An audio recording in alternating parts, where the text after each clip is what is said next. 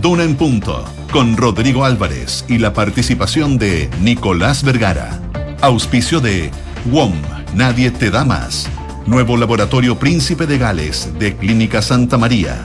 Salfa, Soluciones de Confianza. Scotiabank y De Fontana ERP y su ecosistema de gestión. Duna, sonidos de tu mundo.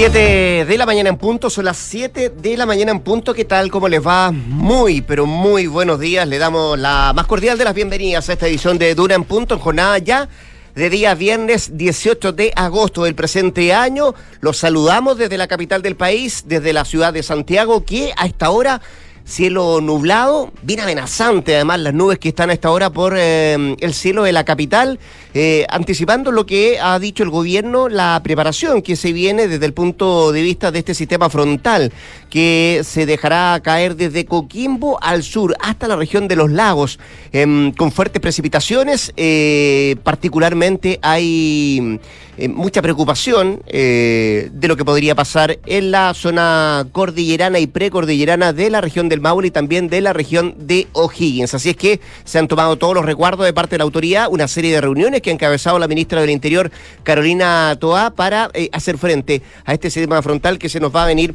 durante el fin de semana. Ese es uno de los temas que vamos a abordar. Otro tiene que ver con las reuniones de ayer en el Palacio de Gobierno en La Moneda, encabezadas por el presidente Gabriel Boric con los líderes, los presidentes de los partidos de la oposición, pero en lo específico de Chile Vamos, la UDI, Evópoli y Renovación Nacional estuvieron ayer en la moneda más de dos horas de cita. Se dijeron de todo, dicen, muy franca, muy dura, muy honesta. Eh, fueron parte de los conceptos que se esbozaron luego de esta cita, donde eh, la reforma de pensiones y el pacto fiscal fueron los principales títulos, pero no fue lo único que se abordó en, este, en esta reunión. También vamos a ver cuáles son las primeras horas de los nuevos ministros que eh, se eh, apostaron en sus carteras luego del cambio de gabinete, el ajuste de gabinete hecho por el presidente Gabriel Boric. principal foco lo haremos en culturas y también en el Ministerio de Educación. Y vamos a ir a Ecuador para mirar también cómo se viene la elección presidencial de este próximo día domingo, donde las imágenes hablan por sí solas. Eh, los mítines de cierre de campaña de los principales candidatos eh, supo de algunas balaceras y muchos de los candidatos cubiertos con chalecos antibalas. De eso y más vamos a tener en esta edición desde un en punto. María José Soto, ¿cómo te va? Bien, ¿y eh, tú? ¿Estás preocupada por la lluvia? Mira, estoy preocupada sobre todo por la región del Maule y la región de O'Higgins, que lo dijo la ministra bien clarito, que son las zonas donde em, la isoterma va a ser más alta, por lo tanto podría generar eh, complicaciones y además la diferencia es que la lluvia se va a extender, porque la vez anterior cuando eh, llovió alto y finalmente se desbordaron los ríos, etcétera. fue más acotado, fue solamente el fin de semana. Ahora hay pronóstico hasta el día martes. Hasta el martes. Claro. Entonces, esa es la preocupación y la alarma que está generando. Y como decías tú, la cosa se adelantó. Hubo reunión de COGRID em, bien temprana, donde hay alerta preventiva en varias regiones, eh, que la gente se organice. que si viene un poquito más, se extiende más por los días, pero la caída de, de agua de milímetros no va a ser tanta como la vez anterior. ¿Me equivoco? Montos aproximados entre los 100 y los 250 milímetros de agua caída. Es más o menos la. En el, total, de esos cuatro esa, esa, es la expectativa. Esa es la expectativa con una isoterma que te decía alta entre los 3.000 a los 3.200 metros. Claro, ahí, ahí, está la preocupación que plantea el, el, gobierno. Hay preocupación también en la región metropolitana que va a llover menos, pero evidentemente la ministra no descartó corte de agua. Aguas Andinas ya se está preparando, reforzó su plan preventivo ante el pronóstico para eh, enfrentarse a temas como la turbidez del agua, que fue lo que también enfrentamos la la vez anterior. Así que alerta para este fin de semana. Ya, pues se eleva entonces eh, por parte del gobierno al máximo las medidas de prevención de este sistema frontal que se va a dejar caer en las próximas horas. Vamos a estar también con Nicolás Vergara en un rato más sacando un punto, también con nuestros infiltrados. Hoy tenemos la presencia de Isabel Caro que nos viene a traer todos los detalles, incluso lo que comieron, lo que tomaron eh, los dirigentes de Chile Vamos con el presidente Gabriel Boric en esta conversación que hubo en el Palacio de Gobierno. Y también viene Mariana Marusic para contarnos las ISAPRES y el tema de las ISAPRES que después del fallo GES de la Suprema, ¿en qué posición queda la industria y qué esperar hacia adelante? Bueno, ese panorama nos lo viene a contar Mariana Marusic en un rato más sacando un punto. Son las 7 de la mañana con 4 minutos, 7 con 4, así arrancamos, así partimos este 18 de agosto y acá, acá están nuestros titulares.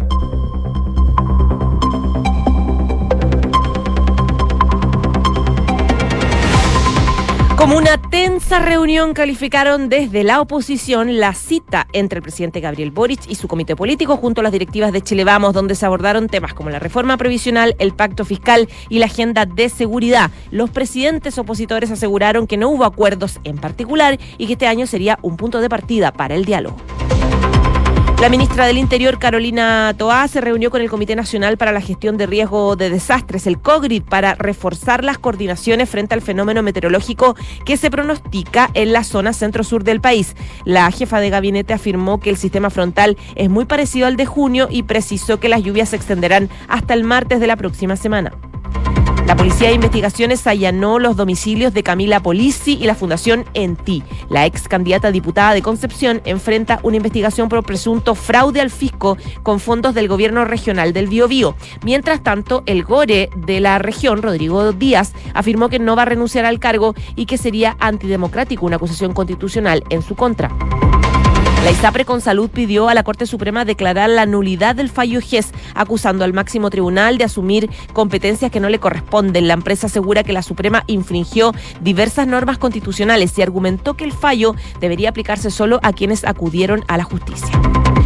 En materia internacional, Estados Unidos dio luz verde para que Dinamarca y Países Bajos puedan enviar casas F-16 a Ucrania, aunque no se traducirá en una entrega inmediata. Desde el país celebraron la medida como un hito importante para Kiev en la defensa de su población y de su país. Y en el deporte, la selección chilena de básquetbol masculino derrotó por 77 a 65 a la selección de Colombia y avanzó a la semifinal del torneo preclasificatorio olímpico. 7 de la mañana y 7 minutos. Dicen que fue un cara a cara tenso, franco, duro. Bueno, esos fueron parte de los eh, conceptos que ayer se escucharon en la moneda tras la cita entre el presidente Gabriel Boric su equipo político, parte de su equipo económico, con eh, los dirigentes de Chile Vamos, los principales líderes de la oposición, Evópolis, Renovación Nacional y la Unión Demócrata Independiente. Lo que hicimos fue empezar a enfrentar las diferencias para tratar de allanar el camino del diálogo. Fue lo que dijo, por ejemplo, la ministra del Interior, Carolina Toa, una vez terminada la cita, y es que la reunión fue franca, bien directa, se dijeron de todo, hablaron de todo, lo que demuestra además eh, la voluntad de las partes para dar pasos para conseguir acuerdos, al menos esa era eh, la sensación que quedó anoche, ayer, luego de la cita en el Palacio de Gobierno. Sin embargo, hay, temas que ni siquiera fueron abordados en profundidad porque las diferencias todavía están eh, bastante lejos de acercarse, y ese es el caso, por ejemplo, de la misma reforma de pensiones, donde las líneas rojas de la oposición se dejaron planteadas, se mantuvieron algunos temas que son difíciles de llegar a acuerdo, dicen, y de parte del gobierno también, al menos, eh, plantean que, bueno, se fue bueno escuchar cuál es la posición final o la, cual, la posición donde no se va a transar de parte de la oposición. Eso sí, una vez terminada la jornada de la moneda, se supo de parte del gobierno de la moneda que se postergaba el ingreso de indicaciones a la reforma previsional que hoy se tramita en el Congreso y que de acuerdo al cronograma del gobierno, la idea era que saliera de la Cámara de Diputados antes de las próximas fiestas patrias del 18 y 19 de septiembre, lo que claramente ya no va a ocurrir porque si se retrasa la indicación es muy probable que esto pueda seguir tramitándose de la misma celeridad como esperaba al menos el gobierno. Quienes, participa, quienes participaron del encuentro han dicho que lo importante es que existe voluntad de dar pasos para los acuerdos y poder darle más respuesta a los chilenos en todas las necesidades que se han planteado en el último rato. Estamos hablando de una mejor salud, un mejor sistema de pensiones, un sistema más reforzado en las instituciones de seguridad y ciertamente de una eh, tributación mucho más justa. Eh, fueron parte de los conceptos que se escuchó ayer en la moneda. Y es que no solamente se habló del pacto fiscal y de pensiones, ya que la oposición también puso sobre la mesa los temas de delincuencia, de inseguridad que hoy enfrenta el país, pero también se frente a los casos de corrupción que hoy le pegan al gobierno. La agenda de probidad en concreto es otra de las cosas que la derecha sacaron a colación. Bueno, tras la cita, desde el Palacio se informó que esta sería la primera de varias reuniones. Eso sí, la segunda cita no tiene fecha y, entiendo que fue el ministro de las Express, Álvaro Elizalde, el que quedó como encargado de coordinar nuevos encuentros. Reuniones que además, dicen, se van a ampliar a otros sectores de la oposición. No se descartan en, en los próximos días, las próxima semana reuniones también con el Partido Republicano y con demócratas. Al menos así lo esbozaran desde el Palacio de Gobierno. Así que fue una reunión tensa, dura.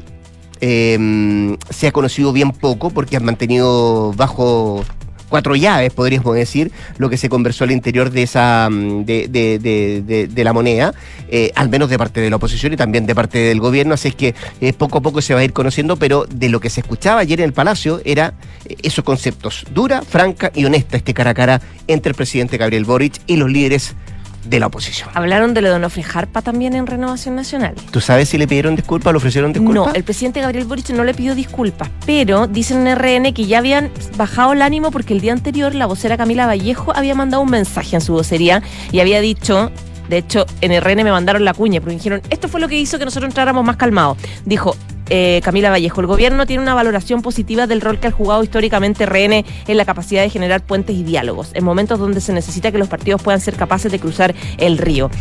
Con eso entraron, entonces claro, Francisco Chaguán le dijo, presidente, usted no puede hacer esto porque lo único que hace con esas críticas a Harpa, etcétera, que es un emblemático de nosotros, fundador del partido, es alejarnos. Y dicen que él le respondió sin pedir disculpas, pero dijo, eh, la verdad es que es cierto que hay que cuidar las declaraciones de todas las partes. Esa fue su forma de un poco en, quedarse en la buena onda, por lo menos. Claro, pero ese, comillas, ofrecimiento, pedía disculpas, no estuvo. No, no, y, tampoco se la pidió RN, ¿eh? tampoco la pidió tan específica. Claro, fue un, matiz más general el que hizo al menos el partido de Chaguán desde el punto de vista de decir, bueno, eh, el tono de las últimas declaraciones, bajémoslo un poco. Pero así fue, así fue la conversación. Entiendo que hubo jugo de frambuesa. Eh, y, algunos tapaditos en esta en esta reunión. Dos horas y 34 minutos. No es, poco, ¿ah? no es poco, Y, encabezando siempre Boric, no se paró de ahí. a ver si en un rato más tomamos contacto con alguno de los presentes en esa, esa cita que nos cuente. A lo mejor no nos va a contar detalles, pero sí em, sacaron alguna conclusión del ánimo, del ánimo a propósito de esto. Donde está tenso también parece en el Consejo Constitucional, ¿no?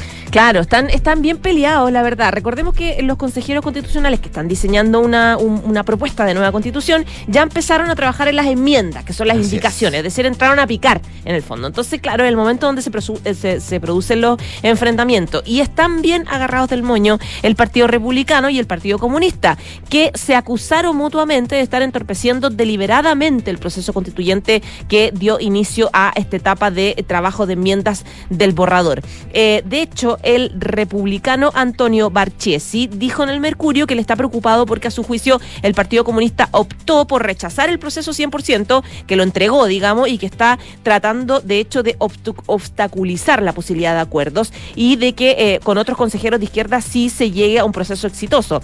Entre paréntesis, es sabido que Republicanos quiere llegar a acuerdos con el Partido Socialista, más que nada, más que acercamientos con el Partido Comunista, con el Frente Amplio. Y en este sentido, el republicano Barchesi dijo que hay un ánimo de los comunistas por dividir. Puso como ejemplo el reclamo presentado sin éxito por el oficialismo en la Corte Suprema contra enmiendas de republicanos que proponen sumar nuevos capítulos al proyecto de nueva constitución, donde, entre paréntesis, también, también está el PS metido, digamos, en, esto, en este intento en la Suprema. Em, eh, pero eh, desde el PC le replicaron, eh, dijeron que la, la, consejera Karen Araya decía que le parece incorrecto señalar que ellos como comunistas han llamado a votar en contra. Dijo, nosotros estamos absolutamente lejanos a hacer ese llamado porque pensamos que todavía es muy prematuro. Sin embargo, fustigó que quienes han entorpecido el proceso han sido los republicanos. Hoy ellos son los responsables porque tienen la mayoría del Consejo Constitucional. Ellos podrían escribir la constitución que quisieran. La consejera Pilar Cuevas, que es de la bancada RN Evópoli, enfatizó en que la derecha existe el mejor ánimo, lo tienen ellos, para poder eh, avanzar en, un propósito de llegar a acuerdos. Sí debo reconocer, dijo, que al interior de las comisiones normalmente los consejeros del Partido Comunista tienen una menor tendencia a lograr acuerdos, son más majaderos en sus planteamientos, pero hasta aquí no podría ser tajante en decir que su decisión es irse del proceso, como dicen los republicanos. Además, me parecería una falta de respeto inaceptable contra los electores, decía eh, a propósito del rol de republicanos y comunistas. Recordemos que republicanos tienen eh, ronca fuerte entre los consejeros, porque de los 50 consejeros tienen 22. Ellos presentaron 400 enmiendas, por lo tanto lo que diga republicano evidentemente es importante. 7 de la mañana con 14 minutos. Estás en Duna en Punto. El primer día del nuevo ministro de Educación, Nicolás Cataldo, supo ayer de reuniones con los subsecretarios y una gran cita con todos los funcionarios, sello de instalación de Cataldo, donde sostuvo diversos diálogos con quienes habitan el Ministerio de Educación. Esto tras el ajuste de gabinete, el cambio de gabinete, donde ayer al menos cinco en nuevas caras se vio en las diferentes carteras. Eh, particularmente la educación es una cartera que el militante del Partido Comunista conoce muy bien, ya que ejerció como subsecretario de Educación de la cartera por seis meses, desde marzo a septiembre del año pasado, y aunque antes ya había también sentado eh, ahí en, en, ese, mm, en ese mismo ministerio desde el 2015 al 2018 bajo el segundo gobierno de la presidenta Bachelet, eh, en su equipo legislativo ahí involucraba en la tramitación de proyectos de ley. Ya estaba trabajando en esa cartera eh, Nicolás Cataldo. Y ayer, si alguien quería hablar, por ejemplo, con el nuevo ministro, desde su equipo de comunicaciones que decían, primero tiene que ajustar piezas y ocuparse de posiblemente un inminente eh, paro nacional de profesores. Eran los primeros desafíos que tenía Cataldo en el Ministerio de Educación. Se reunió con los tres subsecretarios de la cartera, Alejandra Ratia de Educación, Víctor Orellana por Educación Superior y también Claudia Lagos, que es la subsecretaria de Educación Parvularia. De hecho, estuvieron conversando las primeras directrices de este nuevo tiempo, aunque se esperaban también citas personales con cada autoridad. Y es que el magisterio vive desde ayer su Asamblea Nacional, en la que va a definir si es que se van a comenzar o no este paro indefinido que había sido anunciado con antelación. Eh, los profesores esperan que hoy eh, llegue una nueva propuesta de parte del Mineduc para ver si se llena el camino y evitar el paro, según lo que manifestó Carlos Díaz, que es el presidente del Colegio de Profesores. Hay algunos conocedores de estas conversaciones que señalan que había parte de los profesores que querían darle tiempo al nuevo ministro para instalarse antes de hacerse cargo de este problema. Sin embargo, parte no menor también del magisterio eh, decidió pasar por encima de esto, este detalle, y eh, dicen hemos separado demasiado tiempo, por lo menos para eh, dar solución a todos estos petitorios que hemos hecho eh, con antelación. Así fue la instalación de Cataldo en el Ministerio de Educación con este pequeño problema que tiene Adportas, que es la posibilidad de que los profesores vayan a un paro indefinido dentro de los próximos días. Hay un plazo para eso. Dos de la tarde, entiendo, es lo que está esperando el magisterio. Ese es el plazo, el deadline, eh, para que de alguna manera llegue alguna propuesta nueva del nuevo ministro de Educación y a ver si se puede aplacar la posibilidad de que vaya un paro indefinido. Todo está por verse. Vamos a ver qué es lo que hace Nicolás Cataldo, el nuevo ministro de Educación, en esa cartera. 7 de la mañana y 17 minutos. Estás en Duna en Punto se me había olvidado, Arredondo, sí, te iba a decir, hay problemas con los ministros, eh, ya tú hablabas del problema que tiene el ministro de Educación, pero claro, también hay problemas con eh, la, ministra de las Culturas, que eh, tuvo un episodio concreto ayer a propósito de una repetida que hizo Renovación Nacional, que decidió oficiar a la ministra por em, haber recibido a través de una fundación que ella lideraba 60 millones de pesos. Fue lo que hizo Renovación Nacional a un día de haber asumido esta ministra, según un documento que presentaron los diputados de Renovación Nacional, encabezados por Franz Sauerbaum, eh, Marcel Rafael y Marcia Rafael y Jorge Durán, dicen que la nueva ministra recibió cerca de 60 millones de pesos en representación de la Fundación Cultural La Agencia.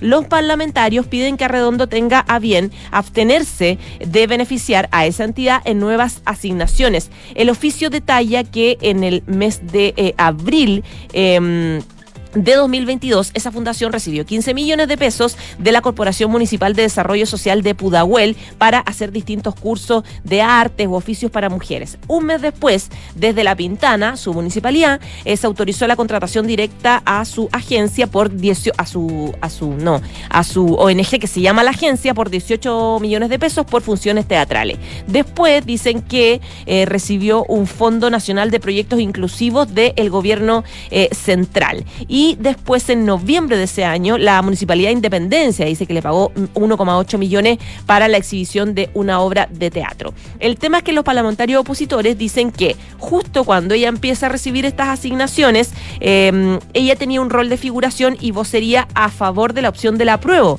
en el plebiscito de septiembre. Por lo tanto, ellos plantean que un poco ella estaba en campaña.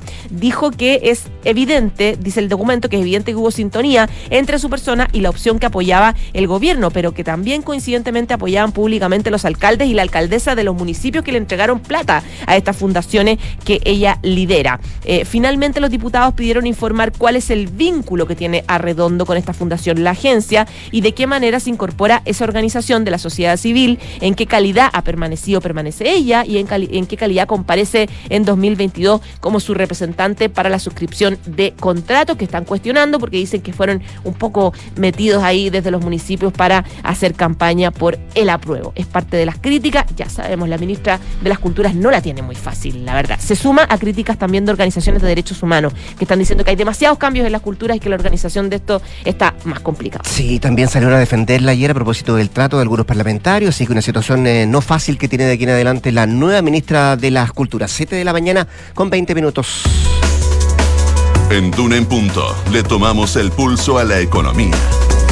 Y a esta hora revisamos los principales indicadores económicos. La OEF se cotiza en 36.088 pesos, mientras que el dólar observado 864,72, el euro 939,10 pesos y el cobre 3,68 dólares la libra.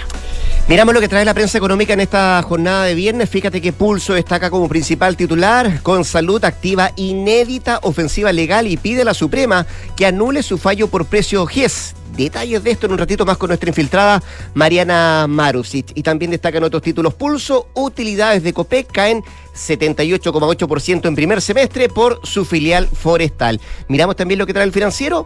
Regulador busca incluir frecuencias de la TAM en próxima licitación de rutas Lima-Santiago y Aerolínea se opone. Parte de los títulos económicos de este viernes.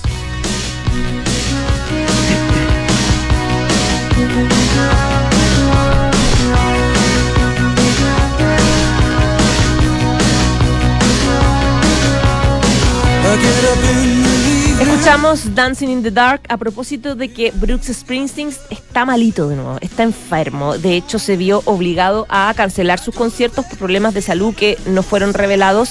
Eh, él estaba en plena gira por Estados Unidos y el equipo de este cantante anunció que no va a ser uno de los de recitales que estaba programado para hoy en la ciudad de Filadelfia porque eh, estaba simplemente enfermo. Estamos trabajando para reprogramar la fecha, así que por favor conserven sus entradas, decía el anuncio que no daba muchos detalles sobre la condición física de este músico de 73 años. Esta no es la primera vez que Springsteen se ve obligado a reprogramar conciertos de su gira. En marzo, este artista se vio obligado a posponer también eh, tres de sus presentaciones por otra enfermedad, que tampoco fue desclasificada, la verdad, por su equipo de comunicaciones, pero sí se sabe que la salud de eh, este cantante viene complicada desde hace varios meses.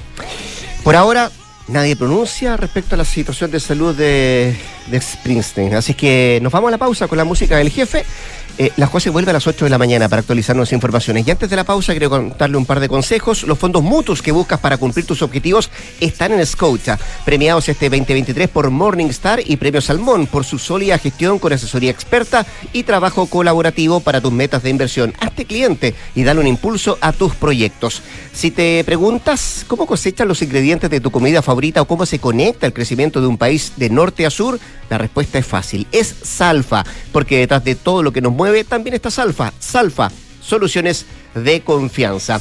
Y detrás de cada análisis hay un gran equipo. De eso se trata una red que te apoye y te dé siempre más. Por eso ya son 8 millones en 8 años y no van a parar. WOM, nadie te da más. 7 con 22 eh, minutos de la mañana. Nos vamos rápidamente a una pausa comercial. Todavía, todavía, créame, nos queda mucho más que revisar acá en Duran. Quédese en la 89.7.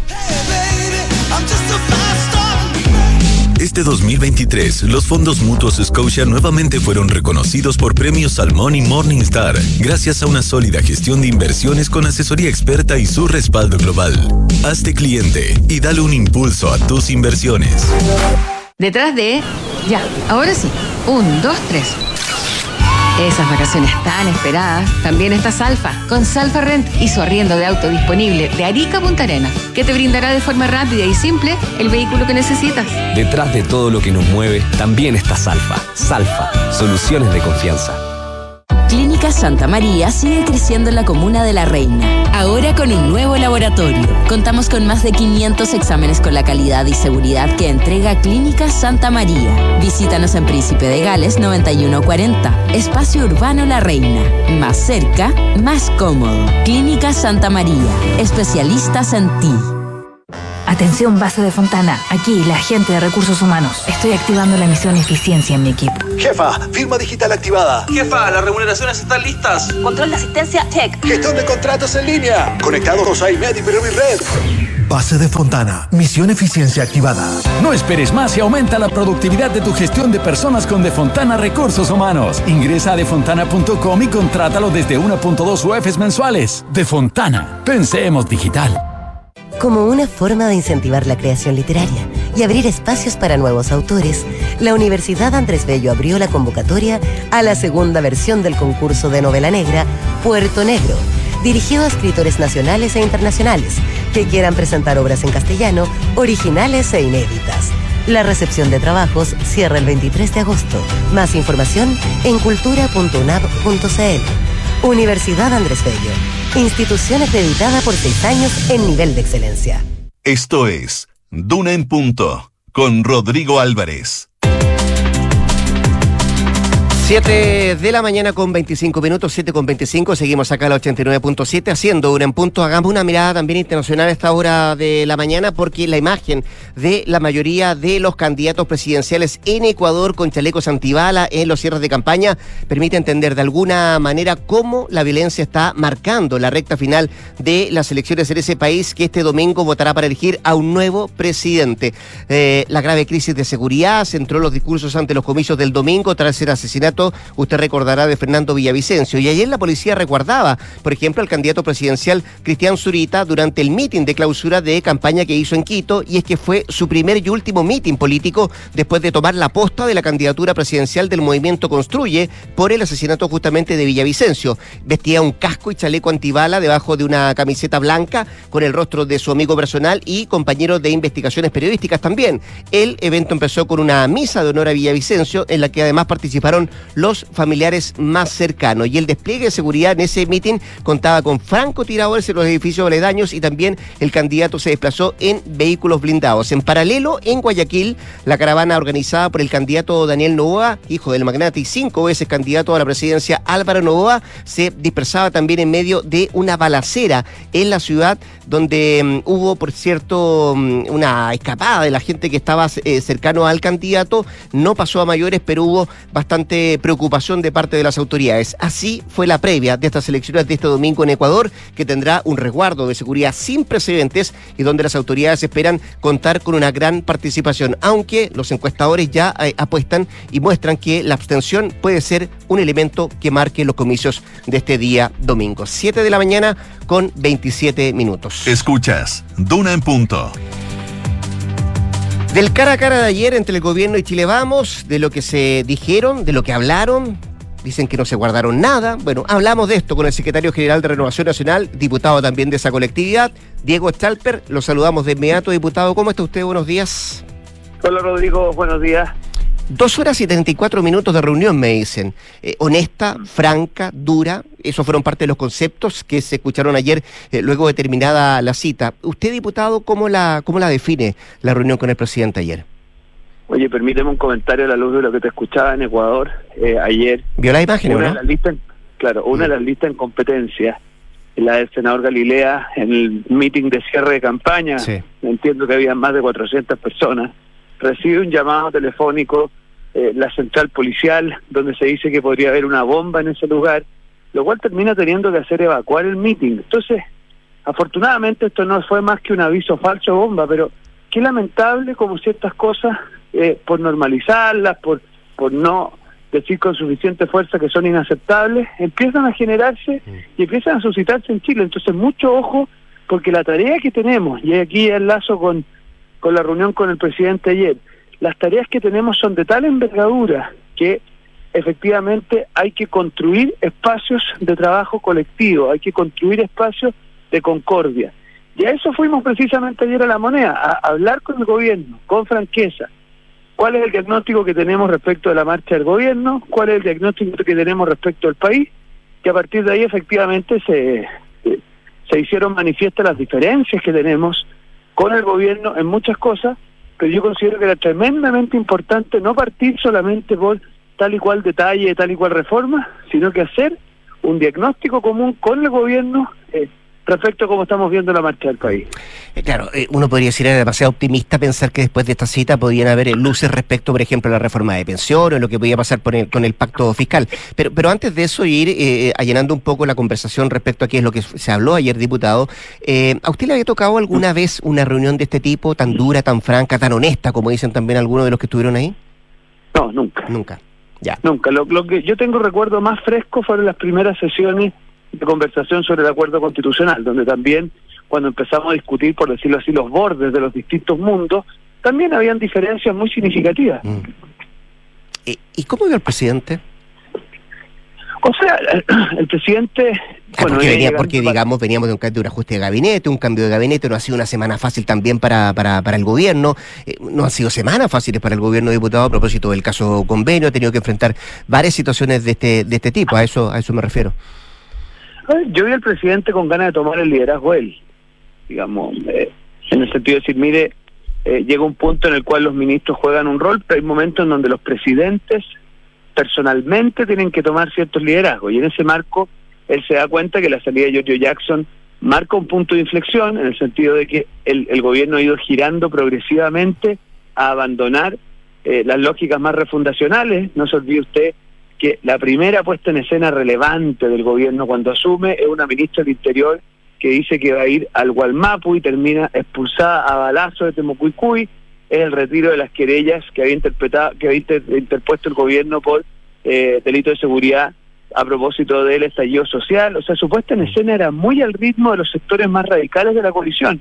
Y cuando usted hoy día ve, después de la derrota del 4 de septiembre, que se va a cumplir un año, después de los episodios que se han conocido, especialmente en materia de corrupción, yo creo que el presidente es consciente que eso tiene que ir quedando atrás y él tiene que construir una lógica que no le hable al 30% que todavía lo respalda, sino que más bien buscar, eh, digámoslo así, hablarle a esa inmensa mayoría de chilenos que lo que quiere son acuerdos, pero también obviamente hay ciertas premisas, hay ciertas ideas que tienen que estar presentes en esos acuerdos. Y en ese sentido le hicimos ver al gobierno la importancia de empatizar con esa inmensa mayoría de chilenos que le dijo que no a su proyecto político hace un año y que le sigue diciendo que no a su reforma, porque nuestra oposición, Rodrigo, con esto termino para este punto, nuestra oposición a la reforma previsional, a la reforma del pacto fiscal, es porque no solo no concitan apoyo desde el punto de vista de nuestras ideas, sino que uno no puede navegar a contrapelo de la inmensa mayoría de chilenos en puntos tan esenciales como la propiedad de los fondos, como la libertad de elegir,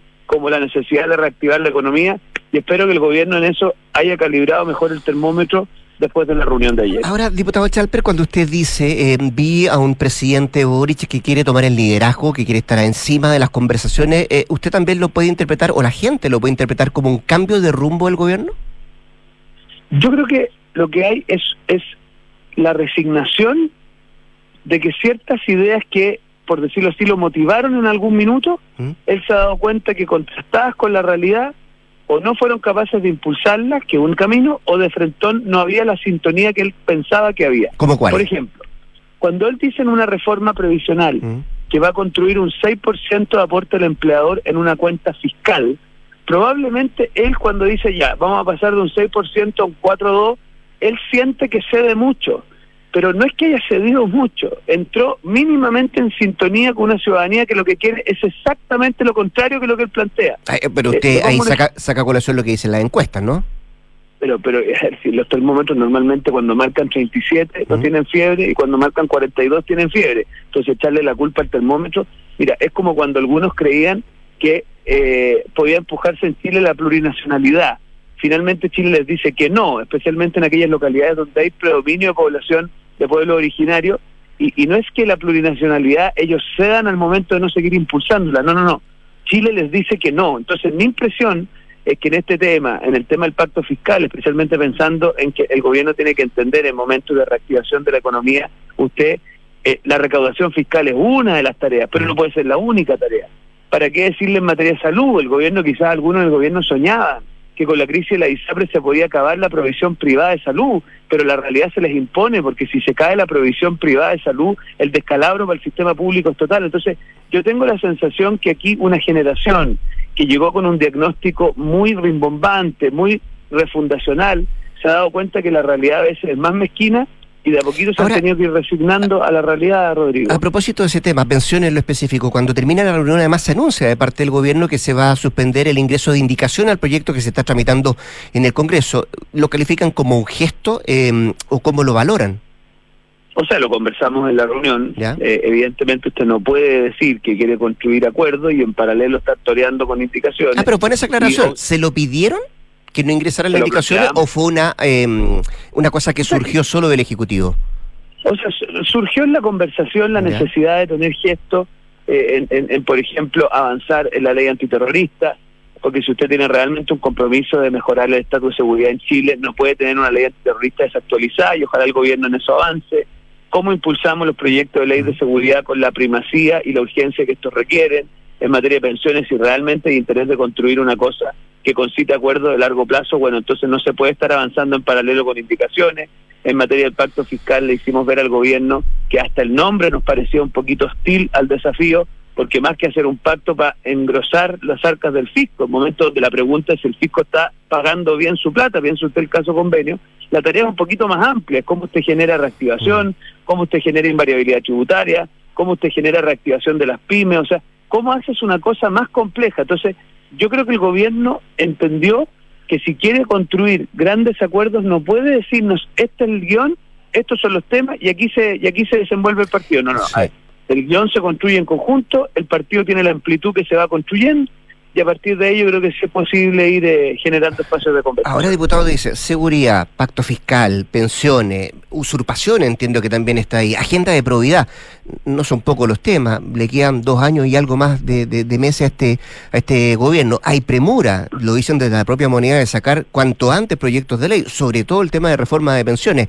Eh, ¿Qué responde usted cuando se tilda esto de la posición, de la oposición, de obstruccionista? O sea, yo no conozco en otro país en el mundo en que una oposición que tuviera un apelativo de esa naturaleza va y se sienta en el Palacio de la Moneda a conversar de la manera como lo hemos hecho ayer. Yo lo que pasa es que algunos querrían una oposición que no tiene opinión, ¿se fija? Mm. Que como que el presidente plantea algo y se para a aplaudir, pero eso nada más lejos de lo que nosotros creemos. Nosotros nuestra tarea es precisamente en un gobierno que a ratos se, en sí misma, en sus mismos asesores, en sus mismos diagnósticos, que alguien de afuera con franqueza y con respeto les venga a decir, a ver, el problema es que ustedes están en una sintonía equivocada. Mire, para mí el ejemplo más, más paradigmático de esto es que muchos en el gobierno pensaban que el proyecto de la Convención Constitucional era realmente capaz de interpretar las mayorías en Chile. Y hasta el día de hoy, ¿se acuerda usted el, el, gobernador de, de, la región de Valparaíso que dice, desconozco el Chile donde vivo? Bueno, es que hay, hay, un mundo en la izquierda que vive en un mundo de fantasía, que parece que es devoto de las crónicas de Narnia, pero en el mundo real la gente quiere poder tener propiedad sobre sus fondos de pensiones, quiere poder elegir la salud para sus hijos, quiere poder escoger. Mire, un tema que no se ha planteado tanto, pero Chile se está farreando una tremenda oportunidad en el litio y hay algunos en el gobierno que de verdad creen que esto se puede impulsar solo a través de una empresa estatal y que no hay que y no hay necesidad de hacer concesiones en materia de litio. Entonces, o, o, o, viene alguien que con franqueza, con firmeza, les dice los diagnósticos de ustedes son incompletos o en algunos casos están equivocados y por lo tanto estamos disponibles a mm. acompañar en la medida en que amplíen la mirada eh, o, al final el problema lo termina sufriendo el país, porque usted comprenderá que, hoy día estemos entrampados en una estrategia nacional del litio que no da cuenta de la profundidad y la urgencia del tema, al final a quien perjudica es a los más pobres, es a la clase media, y ese es el Chile profundo que espera que con cosas como esa efectivamente mejoremos la capacidad del gasto público. Fue tema eh, los dichos del presidente en esta cita, diputado Chalper, em, los dichos a la figura de Sergio Nofre Jarpa. Totalmente, a ver, en eso el senador Chaguán tuvo una, una apertura muy clara, muy firme, porque yo no, usted no puede construir puentes de unidad, puentes de conversación, si usted, una vez que plantea ese objetivo, a continuación insulta o ofende a su interlocutor. Entonces, le hemos hecho ver al presidente que necesitamos consistencia. Uno no puede ser un día alguien estadista que busca acuerdos y al día siguiente ser el jefe de la barra. ¿Y qué dijo el presidente? Eh, yo eso me lo reservo porque yo no no no, no voy a no digamos hacer de, de, vocero el presidente, pero pero yo tengo claro que el presidente se da cuenta que ah, tiene que haber coherencia en esto. O sea, le hicimos ver que para nosotros es insostenible, por ejemplo, una experiencia como la que vivimos en la mesa de seguridad, donde personalmente... uno, podría, uno podría desprender, diputado, de que a lo mejor, claro, no sé si ofreció disculpas, pero sí no deberían repetirse este tipo de mm, declaraciones. O sea, nosotros tenemos clarísimo que es total y absolutamente incompatible un clima de diálogo, de unidad, de construcción de acuerdo, con faltarle el respeto a personas relevantes. Es como que yo pretendiera, Rodrigo, lograr acuerdo con el Partido Socialista y insultar a Salvador Allende. O sea, o uno o lo otro. Bien, pues el diputado, además secretario general de Renovación Nacional, Diego Chalper, conversando esta mañana con Duna. Gracias, diputado. ¿ah? Y mm, fin de semana más de elecciones en su partido. Así es, tendremos 147 pues. locales en todo Chile. El único partido que puede decir una cosa como esa, Rodrigo. Cuídese, que esté muy bien. Que le vaya bien. Igual, adiós. 7 con 39, vamos a la pausa. En Clínica Santa María siguen creciendo en La Reina. Ahora con el nuevo laboratorio Príncipe de Gales. Ahí cuentan con más de 500 exámenes con la calidad y la seguridad que entrega Clínica Santa María. Los puedes visitar en Príncipe de Gales 9140. Clínica Santa María, especialistas en ti. Conecta la gestión de tu empresa con Sapiens CRP y tu área de gestión de personas con Senda. Ambas soluciones de Fontana y su ecosistema de gestión empresarial. Integra todos los procesos de tu compañía en defontana.com. Nos vamos rápidamente a la pausa porque al regreso estarán acá en el estudio Nicolás Vergara, Mariana Marusic, Isabel Caro, nuestras infiltradas. Hablamos de las ISAPRES y también del cara a cara entre el gobierno y la oposición. Vamos y volvemos. Carmen, la mamita del año. Se fue a España un mes y dejó a su guagua de un año a cargo del marido. Lo encuentro atroz. no te creo. Ahí. Hola, ¿cómo están? Carmen hermosa, qué rico verte. Oye, vi tus fotos en Instagram, de verdad te admiro por ser una mamá tan moderna. Hay grupos que no te convienen, pero hay otros que sí. Pórtate a los planes más y agrega planes adicionales por solo 2.990 por seis meses. Pórtate a la red más rápida y mejor evaluada de Chile. WOM, nadie te da más. Bases y condiciones en WOM.cl. Enfrentar el cambio climático es tarea de todos. Duna por un futuro más sostenible. La Organización Mundial de la Salud estima que la contaminación del aire es responsable de una de cada nueve muertes al año en el mundo. Por suerte, la ciencia ha avanzado en el desarrollo de innovadoras soluciones para reducir la polución. El micelio, que corresponde a los filamentos subterráneos de los hongos, es una de esas alternativas. Aplicados en la construcción de baldosas modulares que se incorporan en los muros de construcciones, pueden absorber el 80% del dióxido de carbono del aire y atrapar partículas de hidrocarburos en suspensión. Además, las estructuras basadas en micelio también tienen propiedades ignífugas y aislantes que protegen las fachadas de los edificios. Acciona, expertos en el desarrollo de infraestructuras para descarbonizar el planeta. Cuéntame, hijo, cuéntame. Yo compré. Compré que la patente no salía un ojo de la carga. Compré que el seguro no iba a subir. Compré que estaba como nuevo y no pasó la revisión. Compré que las mantenciones estaban al día. Compradores, dejen de arrepentirse de comprar un auto y mejor suscríbanse a Smarticar. Además, no pagas patente, seguros ni mantenciones. Bienvenidos a Smarticar, tu auto sin comprarlo. Oye, ¿pagaron? No sé. Revisa, po. Sí, pagaron. Déjale. Ahora Mando Medio también te ayuda a tener los pagos de remuneraciones en orden. Infórmate sobre el outsourcing de remuneraciones en mandomedio.com. Gracias, Mando Medio. Iniciativa es perseverar y hacer crecer una idea. Vamos, mi pyme. Si tienes una micro, pequeña o mediana empresa, tenemos un financiamiento que incluye una tasa especial y super compra aquí. Una máquina para recibir pagos a un precio imperdible. Vamos, mi pyme, para que tu empresa y el país sigan adelante. Infórmate en bancoestado.cl. Banco Estado. Infórmese sobre la garantía estatal de los depósitos en su banco o en www.cmfchile.cl. Escuchas Duna en punto. Duna 89.7.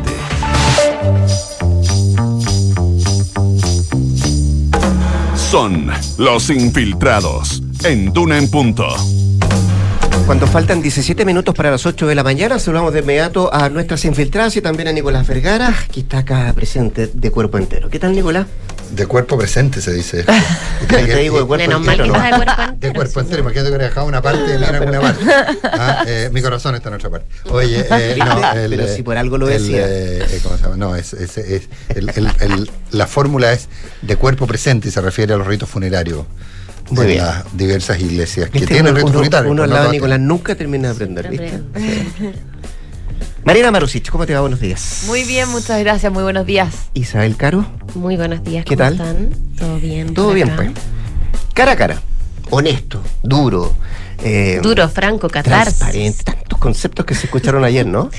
Sí, bueno. Eh, Diego Chalper decía, primera vez que estoy en una reunión de este tipo. Sí, ayer estuvo eh, bien intensa la conversación entre Chile Vamos y el presidente Gabriel Boric, además de su comité político, parte de su comité político que lo acompañó en esta reunión, eh, que fue convocada por la moneda justamente para, de alguna manera, allanar el camino a generar eh, ciertos acuerdos en torno a las reformas que impulsa el presidente Gabriel Boric, pero también la idea era descomprimir un poco el clima político, porque a la moneda ya eh, le preocupaba eh, muchísimo que el clima con la oposición estuviese tan crispado, sobre todo a propósito de, la crisis de los convenios.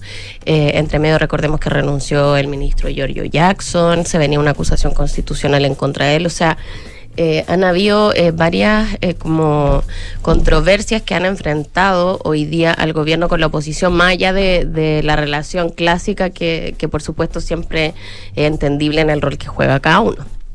Así es que ayer, bueno, los líderes de Chile Vamos llegaron a la moneda. se comentaba mucho en privado que el presidente fue como súper directo con ellos también. les, les, reconoce que esta reunión sabía que era difícil para, para ambos sectores, tanto para ellos eh, como gobierno, como también para, para Chile. Vamos en el sentido de que, eh, lo decían después los dirigentes en los puntos de prensa después, ellos estaban pagando un costo al sentarse a la mesa con el gobierno. Eh, y eso fue tema de conversación también. De hecho, em, lo comentaban ayer eh, algunos de los presentes, decían, bueno, eh, nosotros le dijimos al gobierno que está desconectado de la realidad y lo que nos dijeron ellos a nosotros que nosotros estábamos demasiado duros por el flanco, por la derecha que tenemos con el Partido Republicano. Eh, entonces, efectivamente, esos fueron puntos como súper álgidos en donde hubo eh, harta tensión porque fue una, conversación bien sincera.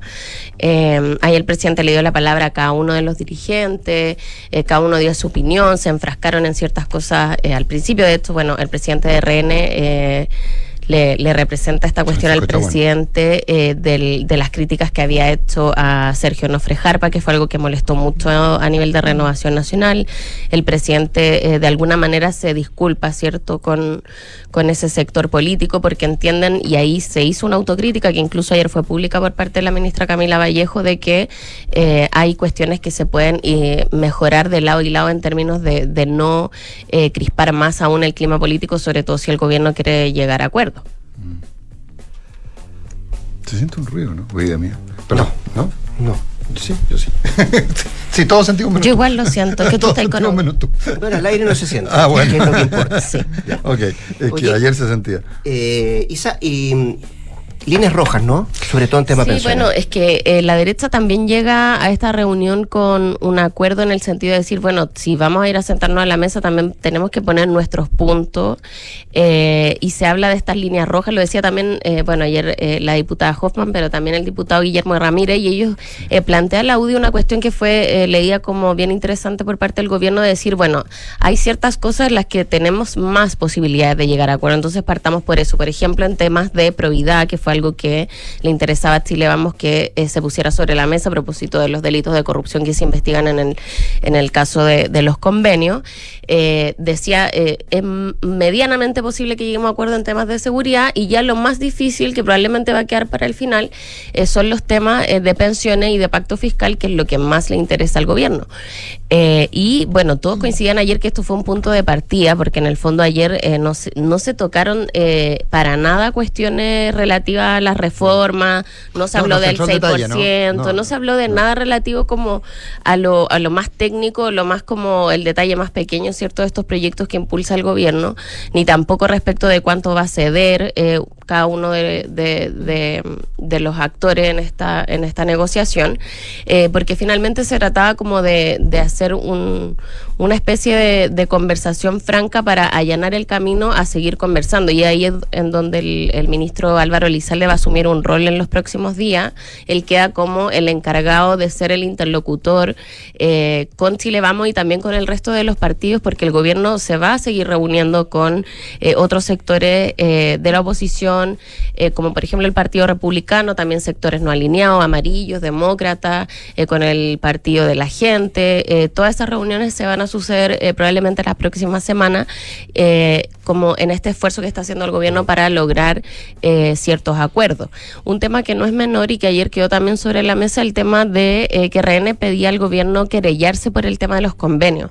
Y ayer aclaraban mucho los ministros que ahí había un error por parte de Chile Vamos en el sentido de que Cordero no que es... no pueden. Exacto, no es el gobierno el que se tiene que querellar en estos casos, sino que eh, el Consejo de Defensa del Estado, como se ha, ha hecho hasta ahora.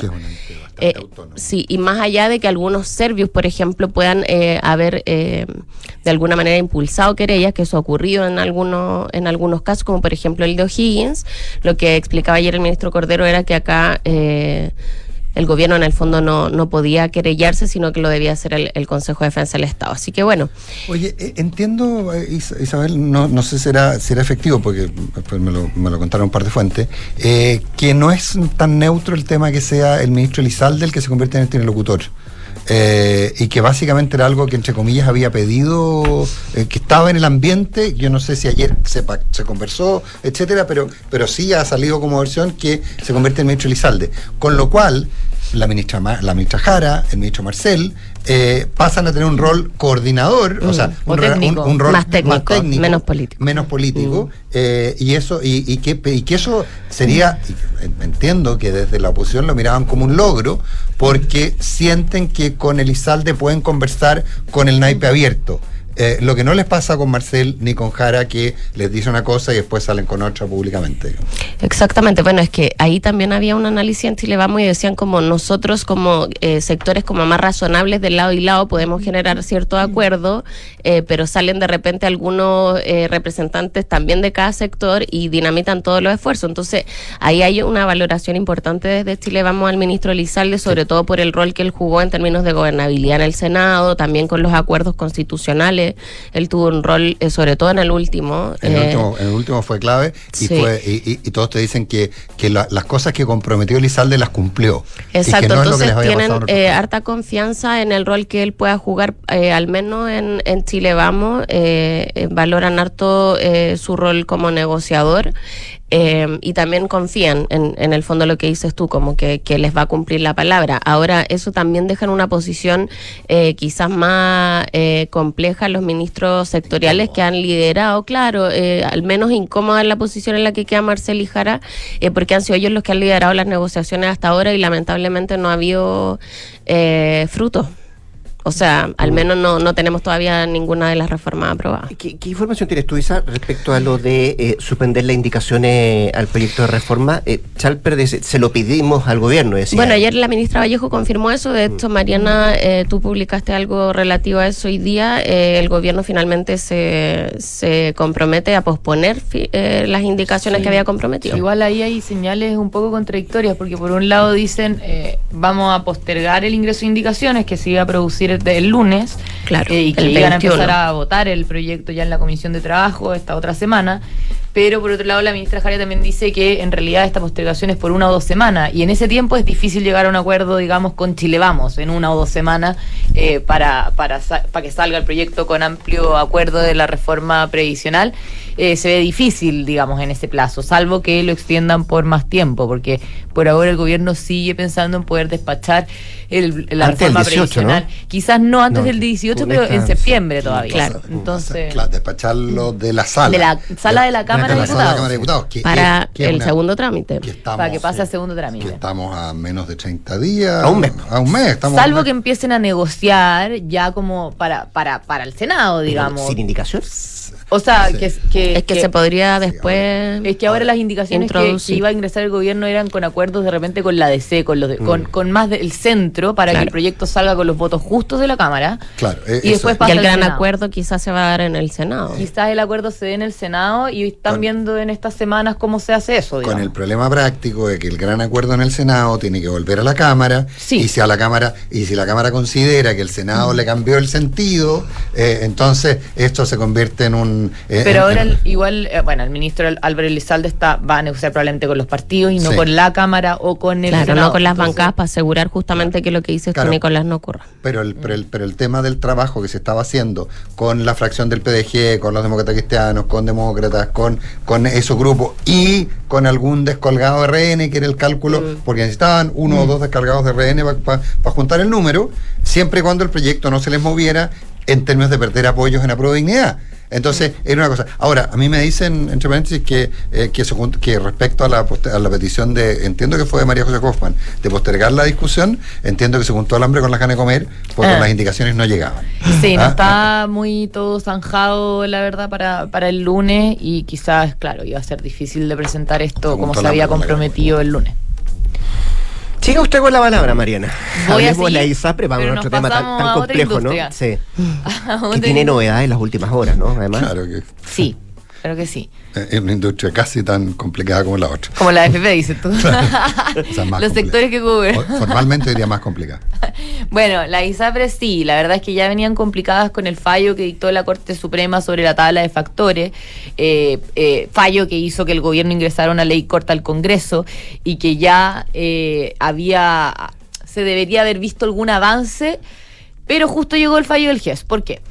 Porque resulta que eh, en la Comisión de Salud del Senado había eh, convocado a un comité de expertos para que les los pudiese asesorar y dijera qué es lo que podían hacer para que no para que no cayera la industria de ISAPRE eh, y poder cumplir el fallo al mismo tiempo. Ese comité iba a entregar justo al menos un informe por estos días pero salió el fallo GES de la Suprema que nuevamente pone en jaque a la industria y por eso mismo se postergó esa la entrega de ese informe que iba a hacer este comité técnico a los senadores de la Comisión de Salud.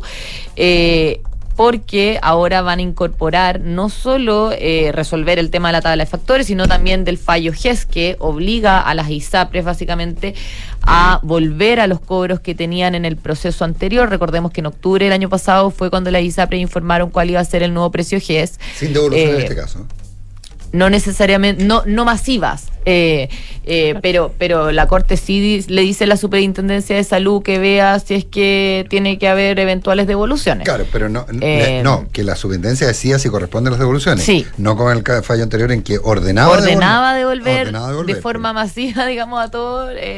Eh, los que les correspondiera, claro.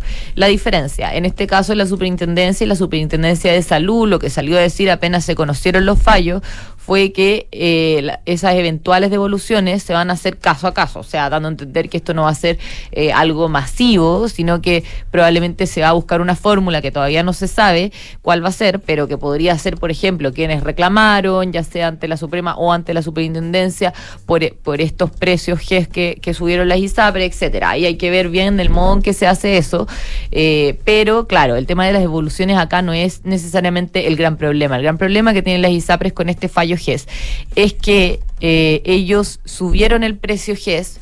Eh, para hacer, digamos, sostenible su negocio de aquí en adelante, porque han venido con pérdidas, el fallo de la tabla de factores pone una cuota de incertidumbre y ellos dijeron, bueno, eh, para poder seguir funcionando hacia adelante, tener ingresos y volver a un equilibrio financiero, vamos a subir el precio GES. Por eso fue que lo subieron. Hay ISAPRES que eh, con el fallo de la Suprema se ven más perjudicadas que otras, a diferencia de la tabla de factores que afecta mucho a todas muy por igual. El fallo GES, en realidad hay algunas que las afecta mucho más porque el precio GES se lo reduce, se, se le reduce bastante más. Es en este contexto que eh, Salud decidió presentar eh, ayer, eh, ayer bastante tarde, un incidente de nulidad procesal ante la Corte Suprema, donde básicamente le pide a la Corte Suprema que anule el fallo GES. Eh, esta es como la última carta que alguien puede tomar en la justicia, porque después de que falla la Corte Suprema, la verdad es que no hay mucho más que hacer. Nunca antes visto, ¿cierto?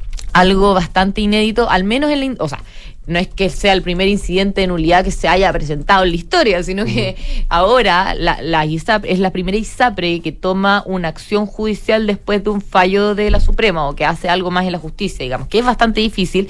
Es difícil también que un, un incidente de nulidad tenga éxito. Es raro de ver un incidente de nulidad también. Eso es lo, al menos lo que me decían los abogados y la verdad es que es difícil porque va a ser la misma Corte Suprema la que va a dirimir si su sentencia es o no eh, tiene que ser o no anulada, digamos. Entonces, ¿Pero es la sala o es el pleno? es eso ayer estuve preguntando esto salió Sí, yo- bastante tarde sí. y la verdad es que entre los mismos abogados no había como Claridad. un- un- una, una claridad absoluta pero sí a primera vista me decían que probablemente esto tenía que verlo la misma tercera sala. Eh, ahora no sé si esto tenga que pasar qui- quizás puedan pasar muchas cosas entre medio digamos. Pero pero sí eso y más vamos a poder verlo en pulso en la próxima hora.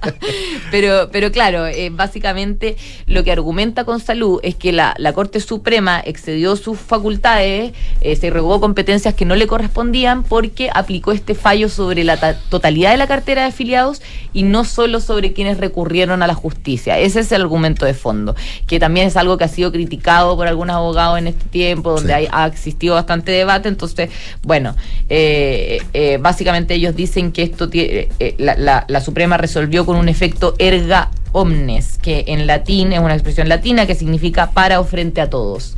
Y ese solo es una competencia del poder legislador, resolver temas respecto de toda la gente, digamos, Claro. mientras que la justicia Universal. solo debe resolver respecto de quienes recurren a ella. Así que bueno, vamos a ver cómo le va con Salud, que es la primera acción judicial que se presenta, eh, aunque la verdad es que en el mundo eh, de los abogados no se le ve que, que pueda tener mucho éxito, pero uno nunca sabe, ¿no? En pulso, por cierto, de esto y más, ¿no? En un Esto y más, en un rato, sí. Y en la, y en la tercera, todo lo demás. Todo lo del caro. Exacto. Isabel Caro, Mariana Marusic, Nicolás Vergara, muchas gracias por estar acá. Gracias a ti. Muy De buenos cuerpo días. presente. Nos vamos. Noticias. seguimos con el ciclo ¿Ah, 11 sí? de septiembre. ¿Quién viene hoy día? José Antonio Viragay. Mira tú, que veo que ya- joven, ya, joven, llegó jo- ya. Joven Sí. en aquella época. Noticias y después de eso la conversación con José Antonio Viragallo acá en la 89.7. Que tenga un buen día. Si puede, descanse el fin de semana. joven. Sí puede.